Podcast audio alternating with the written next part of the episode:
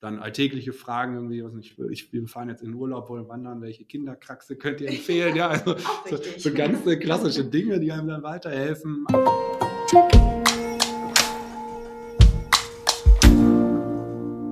Hi und herzlich willkommen zu einer neuen Folge von Versprochen. Mein Name ist Hanna und als Host dieses Podcasts treffe ich auf spannende Persönlichkeiten. Sie teilen nicht nur ihre persönlichen Geschichten, sondern auch Themen, die sie derzeit bewegen, ganz ehrlich und offen mit euch und mir.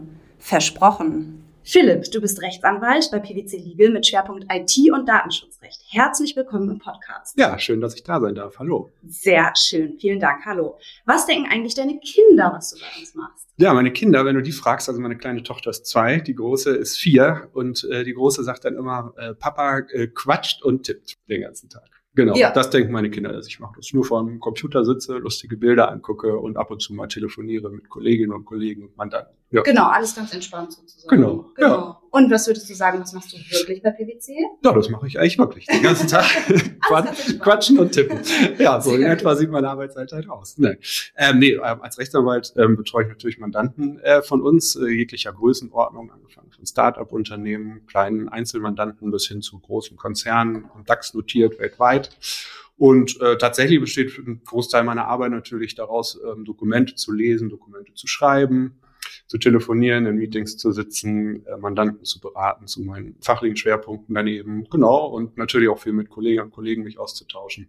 Cool. Ja. Also haben deine Mädels im Grundsatz recht, aber die haben im Grundsatz recht. Genau. Irgendwann verstehen sie wahrscheinlich, was ich fachlich dann auch mache und hören mal richtig zu und dann glaube ich. Bestimmt. Merken sie auch, was Papa macht. Super, ja. sehr schön. Über deine Kinder beziehungsweise über deine Rolle als Vater und die Vereinbarkeit mit deinem Job werden wir später auf jeden Fall noch sprechen. Mhm. Äh, du hast nämlich, das kann man an der Stelle schon mal verraten, das PwC-interne Netzwerk DELS at PwC gegründet oder mitgegründet.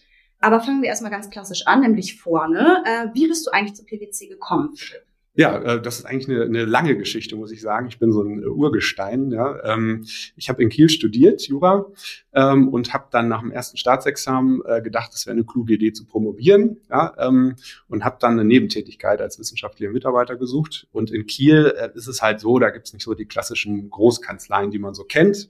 Ich wollte aber irgendwie doch gerne nebenbei in einer Kanzlei arbeiten, wo man so ein bisschen internationale Mandate auch berät, hatte aber keine Lust nach Hamburg immer zu reisen, weil das wäre die nächste Stadt gewesen, wo es Kanzleien gibt. Und habe mich dann umgeschaut und gesehen, okay, äh, in, in Kiel gibt es zwar keine Großkanzleien, aber es gibt PwC und ein bisschen darüber äh, gegoogelt. So als äh, Jurist ist man, äh, kennt man PwC nicht unbedingt oder früher war es zumindest nicht so. Mhm. Und dann habe ich festgestellt, okay, die machen, die haben auch eine Legal-Abteilung, spannend, und die machen auch irgendwie riesen Mandate und sind ja irgendwie auch eine, eine riesen Firma so auf der ganzen Welt. Dann bewerbe ich mich da einfach mal. Und ja, das hat äh, geklappt. Äh, dann war ich da wissenschaftlicher Mitarbeiter und es hat mir so viel Freude gemacht, dass ich irgendwann meine Promotion tatsächlich aufgegeben habe. Also natürlich auch noch aus anderen Gründen. Mhm. Aber ähm, und so bin ich äh, damals zu PwC als wissenschaftlicher Mitarbeiter gekommen. Dann war ich im Referendariat noch ähm, hier dann in Düsseldorf im Gesellschaftsrecht bei PwC Liga. Das hat mir auch sehr viel Freude gemacht. Und äh, ja, als es dann nach dem zweiten Examen um die Frage ging, was mache ich jetzt, ähm, habe ich mir verschiedene Kanzleien angeschaut aber irgendwie ähm, hat mir die Arbeit hier immer sehr viel Spaß gemacht, weil sie halt sehr interdisziplinär ist. Also man arbeitet nicht nur mit anderen Juristinnen und Juristen zusammen, mhm. sondern halt auch viel mit anderen Kolleginnen und Kollegen. Der Beratungsansatz ist ein bisschen anders als die klassischen Großkanzleien, aber man hat trotzdem so die Mandatsstruktur und die fachlichen Themen und arbeitet halt auf sehr hohem Niveau. Und das hat dazu geführt, dass ich mich dann hier auch als Anwalt damals direkt nach dem zweiten Examen beworben habe. Genau. Schön, das freut mich. Und dann bist du ja auch den Weg nach Düsseldorf sozusagen gegangen, was genau. mich zur nächsten Frage führt. Kiel und Düsseldorf sind ja zwei wahrscheinlich sehr unterschiedliche Städte. Ja, das kann man so sagen. und äh, wie kommt es, dass, ich, dass es dich dann ins Rheinland verschlagen hat? Ja, das war so ein bisschen, äh, ich habe dann äh, gegen Ende meines Studiums meine Frau auch kennengelernt mhm. und äh, dann trifft man ja äh, Entscheidungen nicht mehr so alleine, sondern muss ja irgendwie auch immer sich abstimmen und ich hatte dann fürs Referendariat verschiedene Orte mir ausgesucht, äh, unter anderem München, dann äh, also Bayern, äh, dann irgendwo Ostdeutschland fand ich damals auch ganz spannend mhm. ähm, und Düsseldorf halt auch. Ich habe halt wieder nach Standorten gesucht, wo man irgendwie dann auch so ein bisschen vielleicht auch mal in der Wirtschaftskanzlei arbeiten kann. Und ähm, ja, dann ist die Wahl auf Düsseldorf gefallen, genau. Und es gefällt dir nach wie vor gut? Ja, also mittlerweile ähm, wohne ich in Neuss, äh, nicht mehr in Düsseldorf, aber das ist ja auch nur ein Katzensprung. Und ich muss sagen, insbesondere die Menschen hier finde ich toll. Das ist irgendwie eine sehr, sehr offene Kultur hier. Ähm, das, äh, die Norddeutschen sind auch sehr nett und herzlich, wenn man erstmal da entweder aufgewachsen ist oder ein bisschen länger da wohnt. Aber dass man äh, abends auf die Straße geht ähm, und da direkt irgendwie mit Fremden ins Gespräch kommt, das hat man da eher selten. Genau, und von daher gefällt es mir hier gut. Die, die Region ist schön, man kann sehr viele Ausflüge machen. Nähe zu Holland, da bin ich ganz gerne im Urlaub. Und auch sonst, man ist schnell in Frankfurt, das ist für uns bei PwC ja auch nicht ganz unwesentlich, weil das ja insgeheim immer noch unser Hauptstandort ist, wenn man ehrlich ist. Ähm, ja, insofern bin ich sehr zufrieden hier doch. Sehr schön, das freut mich. Und als gebürtige Norddeutsche kann ich den Vergleich auf jeden Fall nachvollziehen. Also ich finde auch beide Regionen haben ihre Vorzüge und Nachteile ja. und fühle mich gerade in Düsseldorf, ähm, in NRW auch irgendwie total wohl. Ähm, du hattest ja gerade schon so ein bisschen angeteasert, was du beruflich machst, Philipp. Du bist Experte für das Thema Datenschutzrecht. Mit welchen Fragen kommen eure Kunden, eure Mandanten auf euch zu? Genau, also bei uns, wir sind so ein, so ein Team, was sich äh, über Deutschland erstreckt, würde ich sagen. Ähm, Schwerpunkt unseres Teams sitzt in Düsseldorf tatsächlich. Und wir haben so, so drei rechtliche Fachgebiete. Das ist im Grunde genommen das IP-Recht, da geht es um geistiges Eigentum, Marken, Patente, aber auch ähm, Softwareprogramme, sowas. Äh, dann haben wir das Datenschutzrecht, äh, da geht es halt um personenbezogene Daten, wie die verarbeitet werden dürfen, was man da alles tun muss. Und das IT-Recht, ähm, da geht es halt so um Digitalisierung Digitalisierungsthemen, um den Einsatz von IT, also Computern, Software, IT-Dienstleistungen. Und mein Schwerpunkt ist so ein bisschen ähm, das IT-Recht verbunden mit dem Datenschutzrecht. Und ähm, früher war es so, dass der Schwerpunkt meiner Arbeit daraus bestand, dass viele Unternehmen halt IT-Leistungen eingekauft haben oder große IT-Projekte hatten oder Outsourcing betrieben haben. Das heißt, dass sie keine eigene IT-Abteilung zum Beispiel mehr hatten, sondern das an große Unternehmen ausgelagert haben. Und da habe ich dann vom Anfang quasi von der Strategie, also wo gibt's rechtliche Grenzen beim Outsourcing, was muss man beachten, über die Verhandlung der Verträge mit dem Outsourcing-Anbieter äh, bis hin dann zur Umsetzung äh, des Ganzen, wo man natürlich auch dann zum Beispiel im Bereich des Datenschutzes ähm, recht viele Maßnahmen treffen muss, weil man eben personenbezogene Daten auch auslagert. Ähm, das habe ich damit betreut und mittlerweile wandelt sich das alles so ein bisschen in unser Beratungsbereich. Ähm, wir haben jetzt tatsächlich einige Anfragen auch in Bezug auf Einsatz von künstlicher Intelligenz. Das ist ja so ein Thema, was auch wirklich aufkommt. Ähm, wir haben viel ähm, Projekte mit anderen Service Lines, heißt das bei uns, also nicht mit unbedingt Juristinnen und Juristen, sondern zum Beispiel mit äh, IT-Beratern. Zusammen gehen wir dann zu Mandanten, die beispielsweise auf der ganzen Welt ein neues SAP-System einführen und die wollen das dann natürlich einmal operativ sinnvoll tun. Das machen dann unsere Beratungskollegen und Kolleginnen, die dann da unterstützen. Und wir unterstützen dann dabei, dass das auch gesetzeskonform auf der ganzen Welt läuft.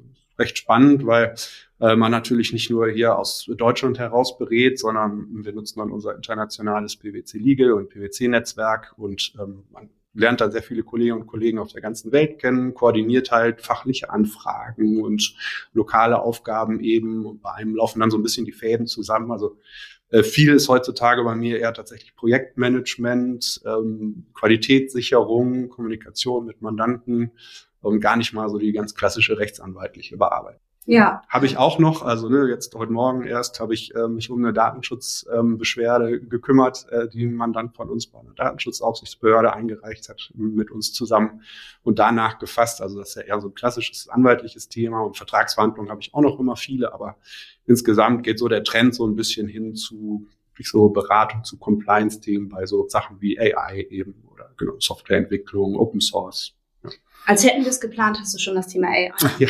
Das ist nämlich tatsächlich meine nächste Frage. Ähm, kann man vielleicht für unsere HörerInnen da draußen auch noch mal ein bisschen erläutern? Neben den Herausforderungen eurer Kunden beschäftigt euch ja intern dann quasi auch ähm, mhm. aktuell wie nahezu eigentlich alle Unternehmen das Thema künstliche Intelligenz. Mhm.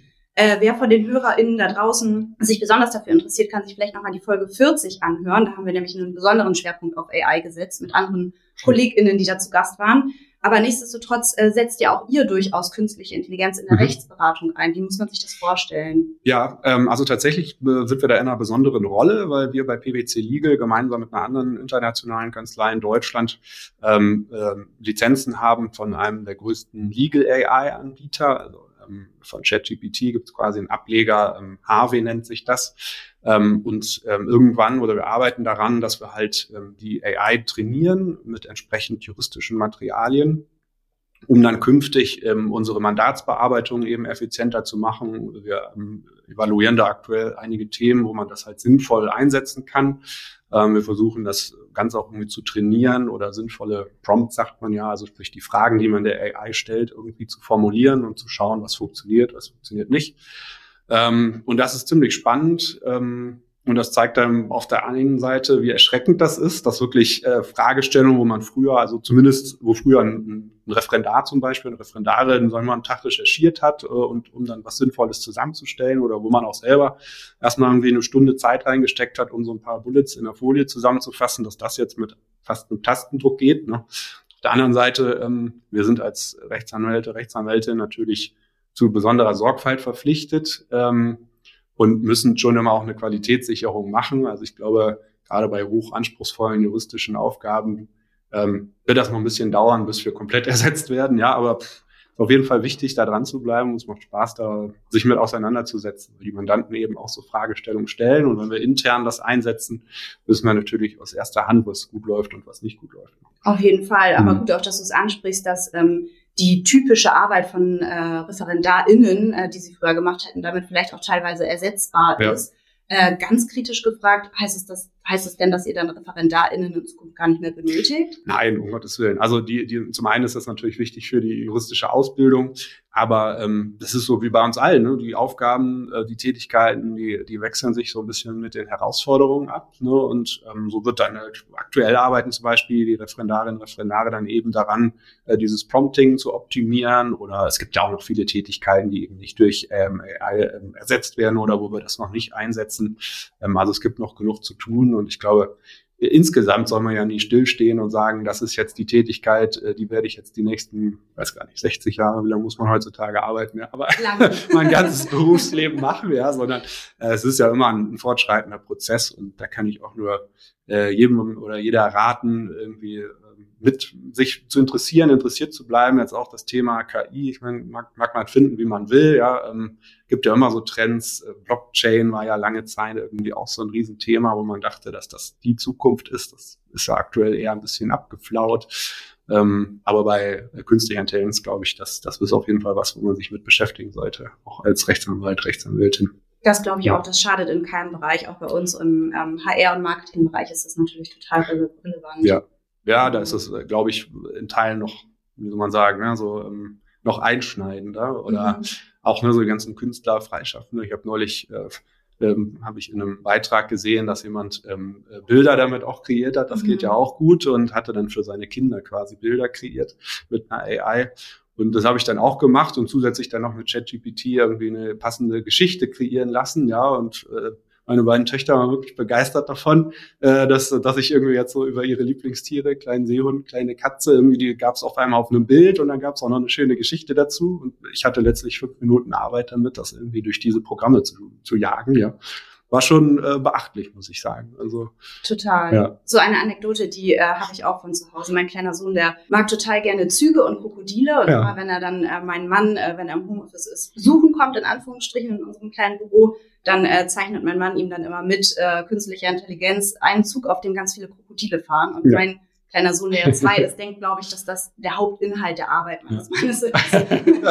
so ist das, so, so sind die Kinder dann. Ja, genau. Immer ja. nur Bilder von Zykodieren malen. Aber da sieht man ja auch, ähm, dass die Kleinen jetzt irgendwie mittlerweile schon damit aufwachsen. Also da auch ja. eine ganz andere Prägung Total. haben als wir damals. Genau. Ja, manchmal ist das ein bisschen erschreckend, ne? Ja. Also wie, ähm, dass die auch, weiß ich nicht, dann auf ihre Hand gucken und spielen, dass das ein Handy ist oder was weiß ich was. Da merkt man erstmal, wie viel man im Alltag selber Handys benutzt, ja. sei es jetzt beruflich oder privat. Aber ja, äh, ich finde es auch falsch, die Kinder komplett von sowas fernzuhalten, weil wer möchte seine Kinder realitätsfern irgendwie aufwachsen lassen. Ne? Irgendwann kommen die dann zwangsläufig damit in Berührung oder mit AI. Ne? Und, ähm, ja, also ich war meiner Mutter immer dankbar, dass sie mir früh Zugang zu einem Computer verschafft hat, weil ich glaube, ich wäre jetzt nicht Anwalt im Bereich IT-Recht, äh, wenn ich nicht irgendwie so eine Affinität von Anfang an dafür gehabt hätte. Ne? Also ja. Von daher. Sehe ich auch ja. so. Wenn man das als Eltern so ein bisschen steuert und ja. kontrolliert, dann äh, ist dagegen gar nichts einzuwenden. Philipp, wir haben gerade eben, als wir über die Kiel gesprochen haben, schon einmal äh, kurz den Vergleich angestoßen und angeteasert. Klassische Großkanzlei mhm. versus PwC. Wo siehst du Gemeinsamkeiten und aber auch Unterschiede? Ja, ähm, also Gemeinsamkeiten sich ähm, zum einen darin, was so die, die Beratungstätigkeiten in Teilen betrifft, die Mandatsstruktur. Ähm, also ich hatte es, glaube ich, schon mal gesagt, aber wir beraten auch ähm, über die gesamte Bandbreite an Unternehmen, also sei es jetzt globale DAX-Konzerne bis hin zu Einzelunternehmen, Mittelständler. Ähm, das ist, glaube ich, ähnlich. Ähm, auch die fachlichen Aufgaben, da würde ich sogar sagen, dass es bei uns manchmal noch ein bisschen globaler ist, weil wir eben durch dieses Netzwerk gibt es einige Mandanten, die sagen, wenn wir globale Compliance-Projekte haben, dann nehmen wir lieber so, so jemanden, der so ein Riesennetzwerk hat, weil wir da alles aus einer Hand kriegen. Und ähm, ja, ich meine, wir sind alle äh, Volljuristinnen und Juristen, das ist natürlich auch klar. Wir arbeiten, glaube ich, alle relativ viel. Aber da kommt es schon ein bisschen zum Unterschied. Ich glaube, bei uns ähm, ist zumindest meine Wahrnehmung aus meiner eigenen Erfahrung und was ich so aus Gesprächen höre, ist die, die Arbeitsbelastung, der Druck manchmal ein bisschen geringer noch, ähm, auch die Arbeitszeit.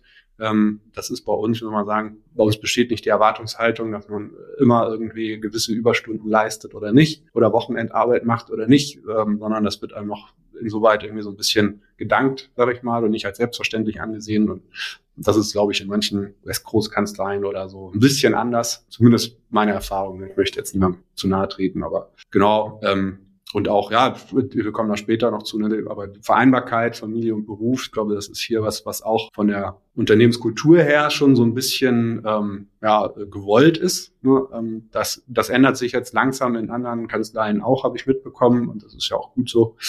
Und was bei uns halt auch anders ist, wir arbeiten, wir sind ja nicht nur Juristinnen und Juristen, sondern auch ganz viele andere Fachdisziplinen. Und dadurch äh, geht man oft anders an Themen ran. Also man lernt andere Sichtweisen automatisch kennen und auch sein Beratungsansatz ist manchmal vielleicht ein bisschen äh, zielorientierter und weniger, ähm, wenn man sagen, ähm, also pragmatischer. Wir, wir, richten dann eher an den Mandanten direkt die Ergebnisse aus und spielen dann auch noch die, die technischen Faktoren, die da vielleicht eine Rolle spielen bei der Beratung mit rein durch unsere Kolleginnen und Kollegen wohingegen man in klassischen Kanzleien natürlich sehr, sehr, sehr, sehr juristisch und ausführlich öfter arbeitet ähm, dann vielleicht zu genau dem gleichen Ergebnis kommt, aber eben die Erwartungshaltung ist, wenn ich so in so einer klassischen Kanzlei arbeite, dass dann nochmal mehr der Weg dahin äh, erläutert wird und nochmal mehr theoretisch irgendwie was abgewogen wird. Ja, es ist ja auch das, was, äh, was viele KollegInnen, die jetzt hier zu Gast sind in diesem Podcast immer berichten, dass sie das eben schätzen, dieses interdisziplinäre Arbeiten. Also ja. du hast ja, hast ja auch schon erzählt, viel mit den ähm, BeraterInnen zu tun, mit ja. den Kolleginnen von ähm, Consulting Solutions und dass ihr euch da eben austauscht, aber dann teilt ihr eben auch mit internationalen Teams. Genau. Ähm, das äh, finde ich ich auch total spannend.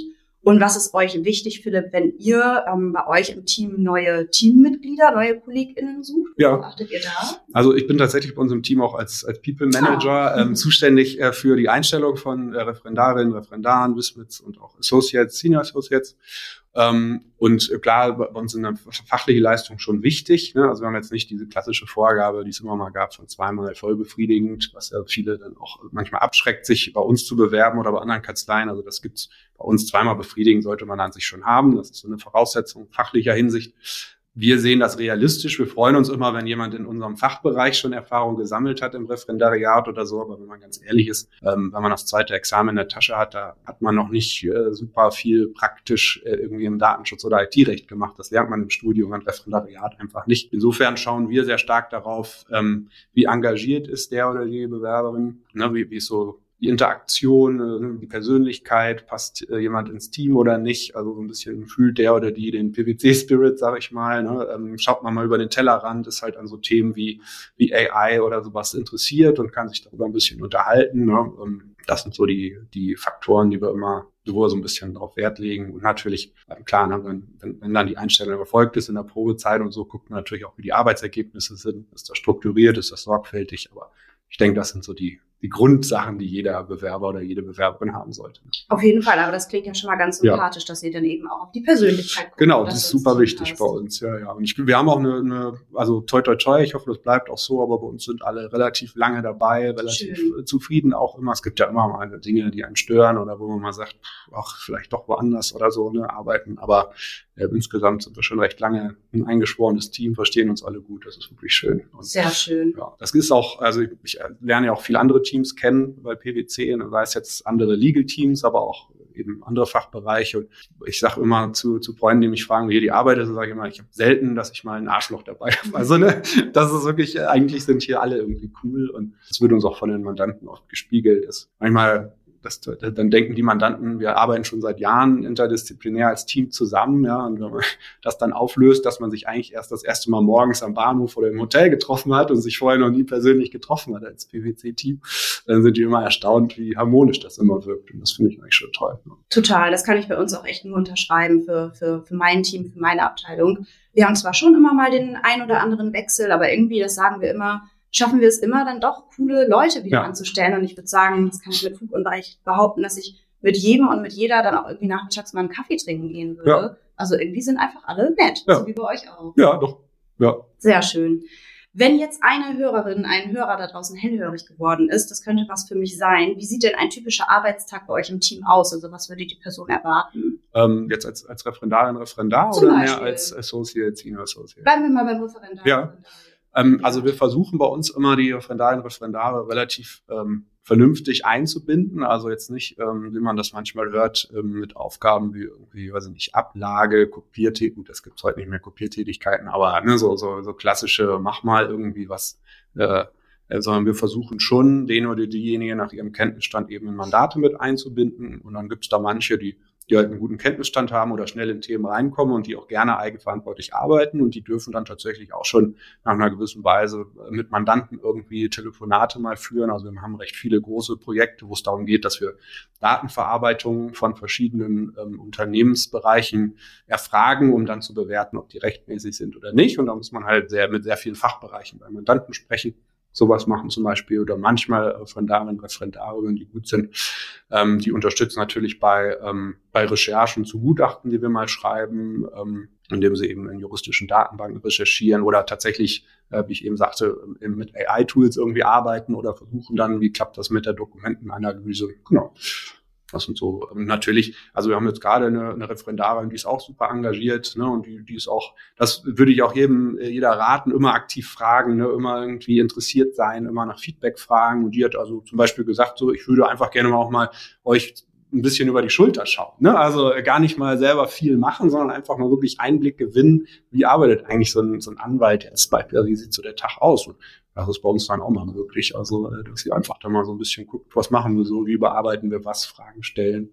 cool, hört sich total, ja. äh, total spannend an und zeigt dir auch nochmal, das hatten wir jetzt in diesem Podcast auch schon in fast allen Folgen, dass es sich immer auszahlt, dass man nochmal nachfragt, ja. mal irgendwo Interesse äußert und dann vielleicht irgendwie nochmal das ein oder andere Thema kennenlernt, was man vorher vielleicht ja. noch nicht so auf dem Schirm hatte. Ja, ja das ist total Schön, wichtig. Das auch ja, auch als auch Berufsanfänger und Berufsanfänger oder auch, auch später, ne, selbst als Führungskraft, ähm, äh, ne, wenn ähm, manchmal im Alltagsstress geht ja Feedback manchmal unter, ne, wenn man irgendwie dann viel zu tun hat oder so.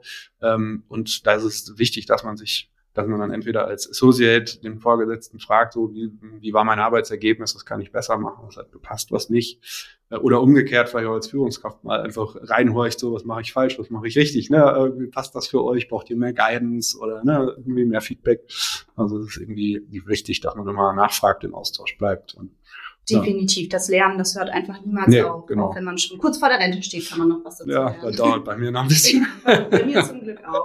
Gibt es bei dir im Team denn noch weitere KollegInnen, die Vater oder Mutter sind? Ja, äh, relativ viele. Mhm. Ähm, genau. Ich glaube ja auch das Durchschnittsalter bei PwC, weiß nicht, ob du das genau weißt, aber ich habe mal gehört, sind so 35 Jahre. Mhm. Das ist ja auch so ein, so ein Alter, wo irgendwie viele dann Familiengründung irgendwie starten oder äh, gerade mittendrin sind. Und genau, bei mir im Team gibt's ähm, gibt es äh, einige, die äh, Mutter beziehungsweise Vater sind und genau über das äh, Väternetzwerk der PwC, ich komme ja gleich noch zu, genau. aber kenne ich natürlich auch viele, äh, in dem Fall nur Kollegen, ne, ähm, primär, die, die dann eben Väter sind und genau, das ist hier super spannend. Ja. Sehr cool. Freut mich, dass du da einige Gleichgesinnte hast. Wie hat sich denn dein Arbeiten oder auch dein Arbeitsalltag geändert, seitdem deine Kinder auf der Welt sind? Ja, ähm, schon ziemlich, aber das, das liegt auch ein bisschen am Mindset. Äh, ähm, also ich finde immer, man muss ja, wenn man dann Kinder bekommt, sich irgendwie auch so ein bisschen entscheiden, wo man dann seine Schwerpunkte setzt, so im Leben. Ne? Und gibt ja manche, das finde ich auch vollkommen legitim, die sagen, ich bin, liebe meine Arbeit, ist mir super wichtig und ne, auch gerade wenn dann noch der oder die Partner, der Partnerin, die Partner ähm, zustimmt, ähm, dann teilt man sich die Aufgaben eben im Alltag so auf, dass man noch der eine macht die Kinder, der andere arbeitet. Finde ich vollkommen legitim, war aber nicht so mein Lebensplan, ne, weil ich früher auch so Karriere-Events und so, wo dann so alte seniorige Anwälte erzählt haben, wie sie da hingekommen sind, wo sie sind. Ne, die haben viele Tipps gegeben und dann wurden sie oft auch gefragt, was hätte, hätten sie denn in ihrem Leben anders gemacht? Und dann haben ganz, ganz viele gesagt, so ja, ich hätte mehr Zeit mit meiner Familie verbringen. So, ich bin geschieden, habe drei Kinder, aber kenne die quasi nicht.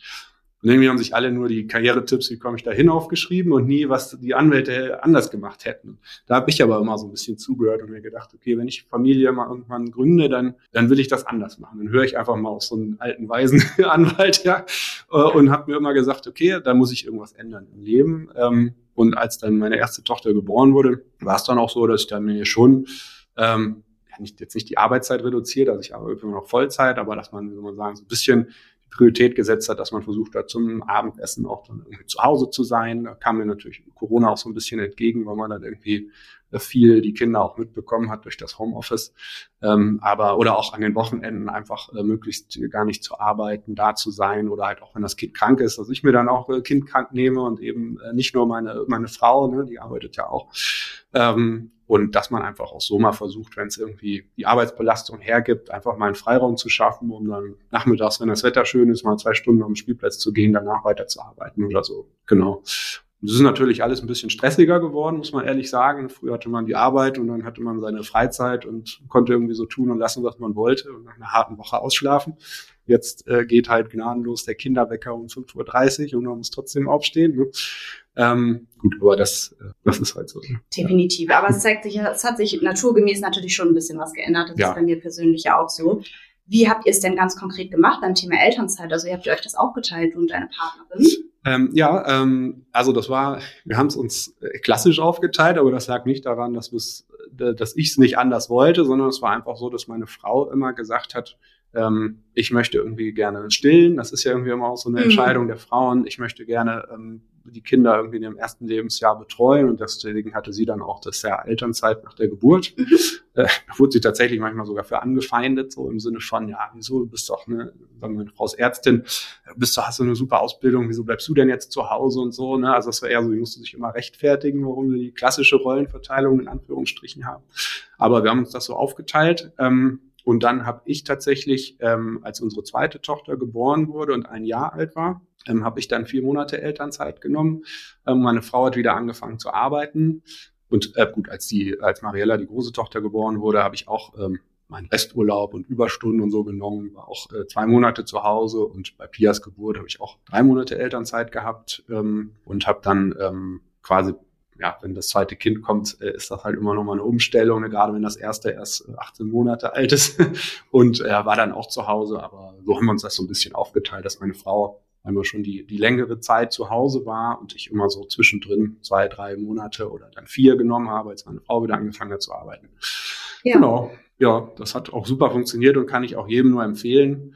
Das ist auch immer, ich sage das immer bei uns im Väternetzwerk. Ich verstehe das, dass das reizvoll ist, die Elternzeit zu nutzen, um mit der Partnerin irgendwie eine Weltreise zu machen und dem Kind. Und das ist sicherlich auch schön. Ne? Also muss auch jeder für sich wissen. Aber so das wahre Leben, die wahre Kindererziehung und mal so den Stress zu spüren, was dann auch die Partnerin irgendwie so erlebt im Alltag, das hat man eigentlich nur, wenn man das Kind auch wirklich mal alleine betreut, so über einen längeren Zeitraum. Ne?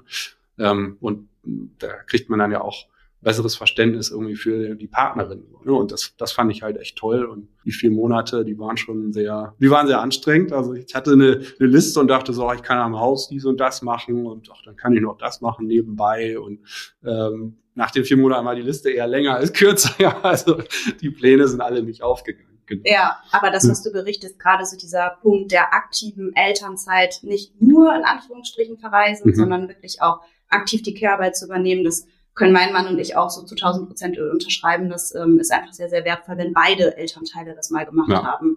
Äh, dieses äh, Füttern, Aufstehen, das und das machen, zum Schlafen bringen, ähm, dass irgendwie beide wissen, wie der Hase läuft. Ähm, ich habe noch mal ein paar Zahlen zu diesem Thema mhm. mitgebracht, mhm. ähm, zum Thema Elternzeit. Laut einer Analyse des Bundesinstituts für Bevölkerungsforschung, die ist von 2022 nehmen, ähm, nämlich lediglich 10 Prozent der Väter mehr als zwei Monate. Zwei Monate ist so ein bisschen das Übliche. Mhm. Das heißt, du hast ja dann auch vergleichsweise viel genommen. Ja. Ähm, welche Gründe gibt es deiner Meinung nach für diese Zahlen? Ja, also ich glaube, muss man fairerweise sagen, bei, bei meiner Frau mir ist das vielleicht so ein bisschen so ein, so ein Luxus, ähm, weil meine Frau ist Ärztin, die verdient natürlich nicht schlecht und ich oh, da ist es dann nicht so schlimm, wenn ich irgendwie Elternzeit nehme. Und ich glaube, bei vielen Familien ist es immer noch so, dass der, der Mann der Hauptverdiener ist. Ne? Äh, die Gleichberechtigung haben wir ja noch oft noch nicht, dass irgendwie beide gleiche, gleichwertige Arbeitseinkommen haben. Und ich, ich schätze mal, dass bei vielen Familien das ein Grund ist, und ich kenne halt auch einige Männer, die so, so die, die klassischen Fußballjungs nenne ich es jetzt mal, die das, äh, die am Wochenende mit den, äh, mit den anderen Freunden irgendwie losziehen und maximal so einen Tag irgendwie die Kinder dann betreuen und das auch vollkommen in Ordnung finden, die also nicht so in der Vaterrolle aufgehen.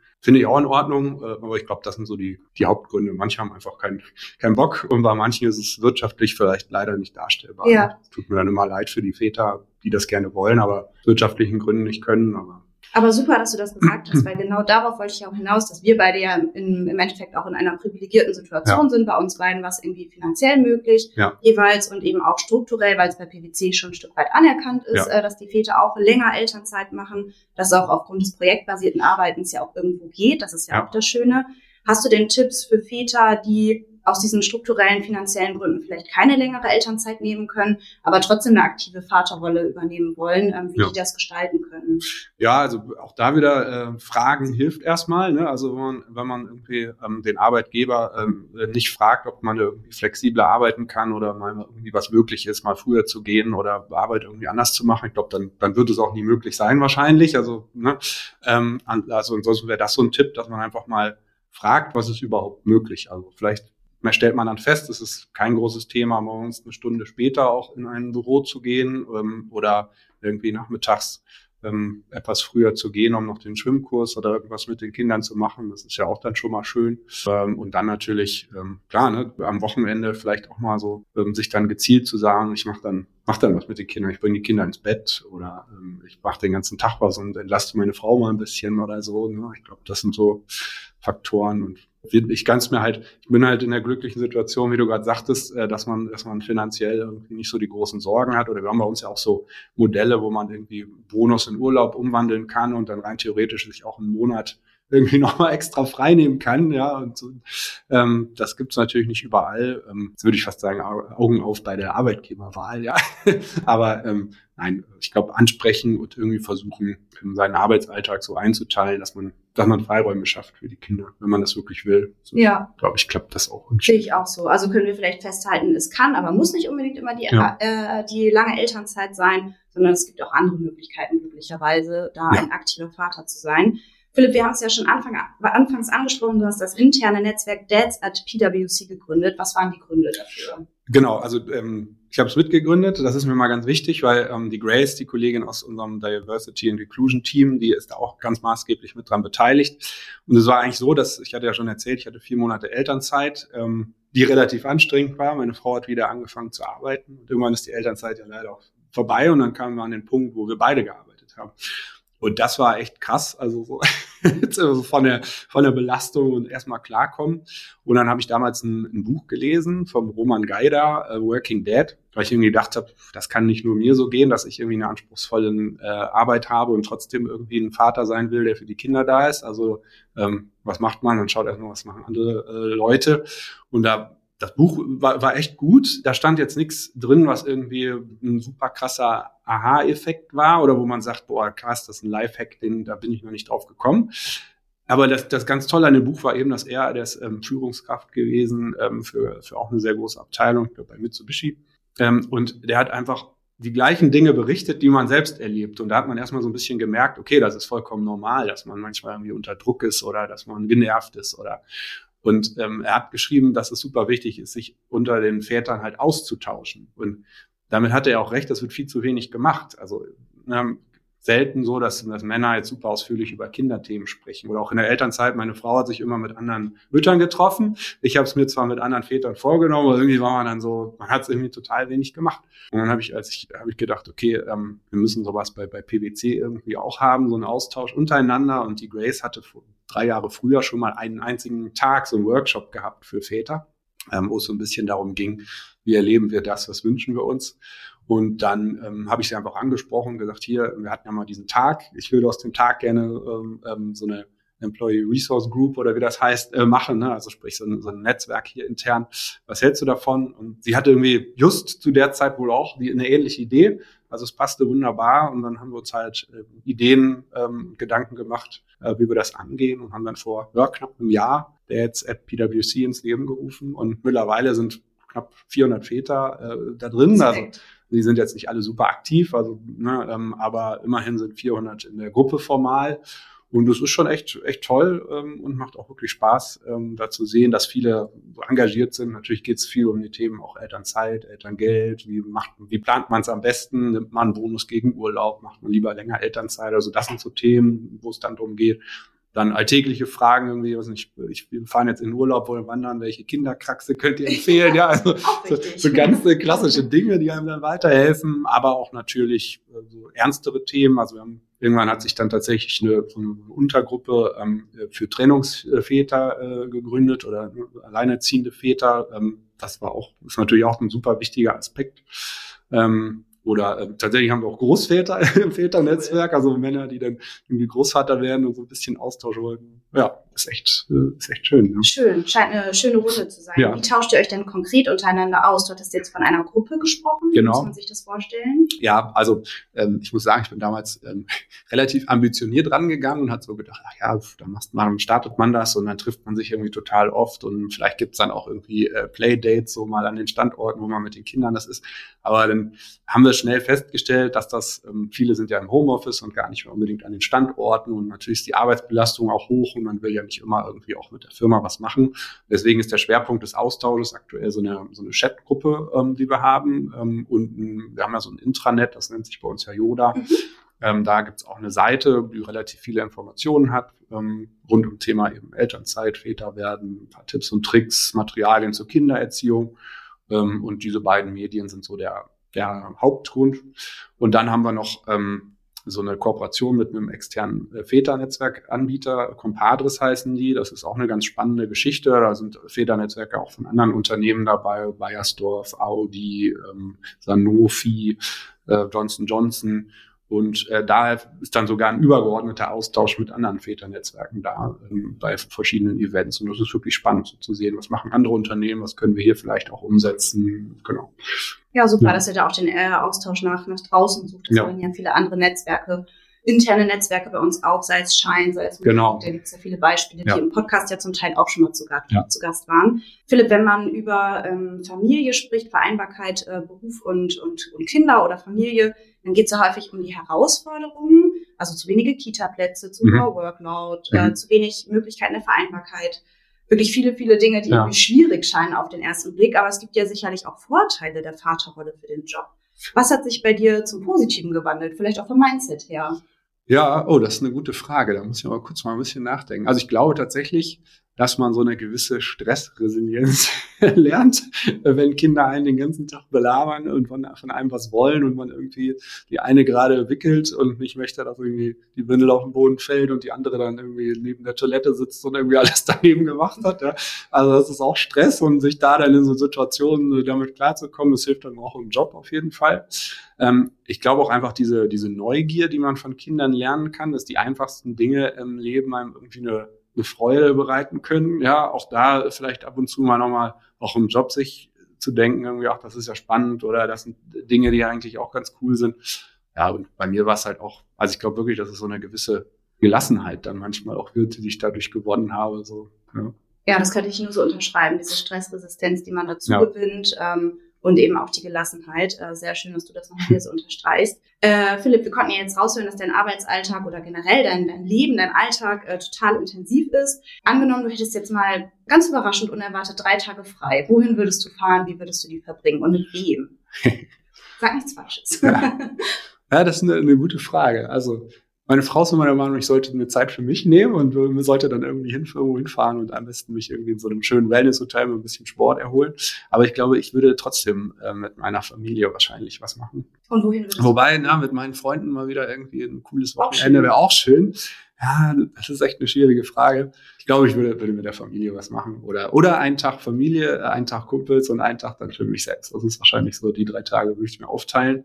Mit meiner Familie würde ich nach Holland fahren. Das ist immer irgendwie entspannt. Die Kinder mögen das da, wir auch. Äh, mit meinen Kumpels würde ich oh, weiß ich auch nicht, da kann man eigentlich überall Spaß haben, egal wo man hinfährt. Und ich persönlich würde einfach so einen Tag nutzen, glaube ich, um so ein bisschen, ich bin gerne draußen in der Natur, gerne wandern, ähm, Radfahren oder früher habe ich auch mal Golf gespielt, aber da bin ich nicht so erfolgreich mit, da ärgere ich mich mehr. Deswegen würde ich wahrscheinlich eine schöne Radtour oder Wanderung dann machen, auch noch mal einen Tag und ein bisschen draußen sein. Ja. Sehr schön. Aber es ist sehr schön zu hören, dass du neben dem Job auch noch ähm, andere Themen ja. hast, wie zum Beispiel Urlaub, das Radfahren oder genau. eben auch Tätigkeiten mit deiner Familie und mit deinen Freunden. Das braucht man, glaube ich, immer, gerade bei so einem ja. intensiven Job. Ja, da muss man sich manchmal auch wirklich, äh, deswegen sage ich das, meine Frau würde sagen, ich sollte mir Zeit für mich äh, nehmen. Man ist manchmal einfach dann, die Arbeit, die fesselt einen natürlich, ne? Und dann möchte man eben, ich habe den Anspruch, für die Kinder da zu sein. Da ist man dann auch so, dass man irgendwie sich denkt, ach, jetzt habe ich schon so viel gearbeitet, jetzt möchte ich auch mal wieder Zeit mit den Kindern verbringen.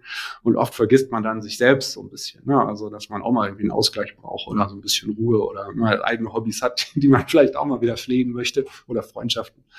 Ähm, und da muss man sich, sollte man sich schon ab und zu dran erinnern und dann auch wirklich sagen, okay, na, samstags ähm, machst du jetzt mal was mit den Kindern und ich nehme mir mal einen halben Tag äh, irgendwie und mache eine Radtour oder treffe mich abends irgendwie mit Freunden und am nächsten Tag dreht man es um oder wie auch immer. Ne? Ich glaube, das ist als Ausgleich echt wichtig und langfristig macht einen das nicht zu einem schlechteren Vater oder einer schlechteren Mutter, wenn man mal ein Wochenende Zeit für sich selbst hatte. Ja. Genau. Im Gegenteil. Ich glaube, ja. Äh, das weiß ich aus eigener Erfahrung auch, dass man immer wieder so eine Kraftquelle braucht, ähm, ja. aus der man Kraft schöpfen kann und dann kann man nochmal viel gestärkter in diesen intensiven Alltag mit Kindern und Job gehen. Ja, das ist auch tatsächlich so, dass man beruflich, so blöd das klingt, ne, leistungsfähiger ist, weil man sich eben irgendwie, wenn man nicht äh, wie das, wie manche das cool finden, irgendwie 14, 15 Stunden am Tag arbeitet und auch am Wochenende, sondern wenn man zwischendrin auch mal so ein bisschen den Kopf aufräumt und sich dann nochmal mit klaren Gedanken irgendwie an ein Mandat setzt und das bearbeitet. Ne? Also dann, dann fallen einem Entscheidungen oft oder Dinge schneller ein. Ne? Einmal wird man wieder schneller und auch vielleicht klarer und ich glaube, das ist echt, echt wichtig, also gerade in unserem Beruf, dass man da einen guten Ausgleich auch findet ähm, zu, der, zu dem Workload und zu den anspruchsvollen Aufgaben, die wir irgendwie haben. Ne? Definitiv. Und meine Erfahrung ähm, auch mit diesem Podcast ist, dass das immer mehr Kolleginnen und Kollegen auch so sehen und verstehen und sich das da ganz selbstbewusst auch einbauen, diese Zeit. Philipp, wir sind tatsächlich schon am Ende dieser Folge. Was? das geht okay. immer schneller, als man denkt. Es war mir eine so große Freude, weil ich, glaube ich, alles, was du hier gesagt hast, zu 100 Prozent nachvollziehen und verstehen und unterschreiben würde. Wie immer bei Versprochen gehört das Schlusswort ja unserem Gast. Also ähm, feel free, jetzt den Podcast hier mit deinem Schlusswort zu beenden. Ja, mache ich. Ich habe mir tatsächlich äh, Gedanken gemacht, was ich als letzte Worte, so weise letzte Worte sagen will. Ich habe so ein bisschen meine Vor-Podcasts angehört gehört. Mir ist aufgefallen, ähm, dir wird zwar immer gedankt, aber ich glaube, ich habe es nirgendwo gehört, dass dir irgendjemand sagt, wie toll du das Ganze eigentlich machst. Also ähm, das wären meine letzten Worte, dass ich dir zum einen danken möchte, aber auch sagen möchte, dass ich das irgendwie total cool finde, wie du das machst, das Format, wie du da durchführst. Das macht Spaß mit dir, das Ganze hier aufzunehmen und äh, bist ja auch sehr engagiert dabei. Also ich finde das wirklich klasse und ähm, genau, insofern äh, großes Dankeschön und Lob an deine Arbeit. Das wären meine letzten Worte und noch an die Hörerinnen und Hörer da draußen. Ähm, wenn ihr Lust habt, äh, spannende Aufgaben als Rechtsanwältin oder Rechtsanwalt bei PwC Legal zu machen, ähm, offiziell bewerben müsst ihr euch über die PwC Legal Karriereplattform. Wenn ihr kurze Zwischenfragen habt etc., ähm, gerne über mein LinkedIn-Profil. Ähm, genau, und würde mich freuen, wenn wir unser Team erweitern können. Genau, dir nochmal, wie gesagt, vielen, vielen Dank. Ich konnte halten, was ich versprochen habe dann teile diese Podcast-Folge mit Personen, denen sie auch gefallen könnte. Abonniere unseren Podcast auf den gängigen Plattformen und hinterlasse eine Bewertung. Wir hören uns wieder, versprochen.